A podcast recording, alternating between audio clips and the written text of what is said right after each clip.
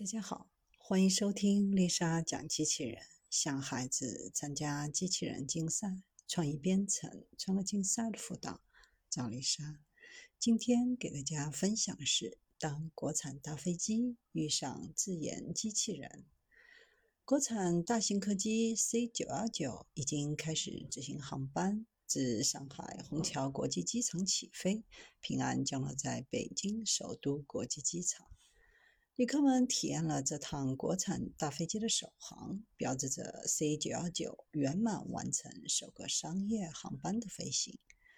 一辆飞机从研发到商用，会经历一段十分艰辛的过程。目前，国际上能够独立生产商用大飞机的国家并不多。而在保障飞机安全出厂运行的背后，一群机器人也在默默贡献他们的力量。有一群巡检机器人在装配厂房不停穿梭，承担着自动化、智能化的工装巡检工作。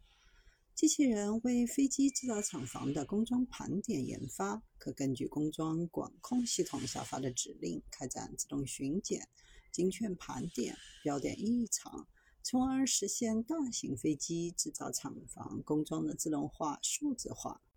经过不懈的努力，智能无人工装巡检机器人顺利完成验收交付，正式在 C 九幺九工装厂房内上岗履职，替代了原来的人工工装盘点，使现场工装管理升级为自动巡检、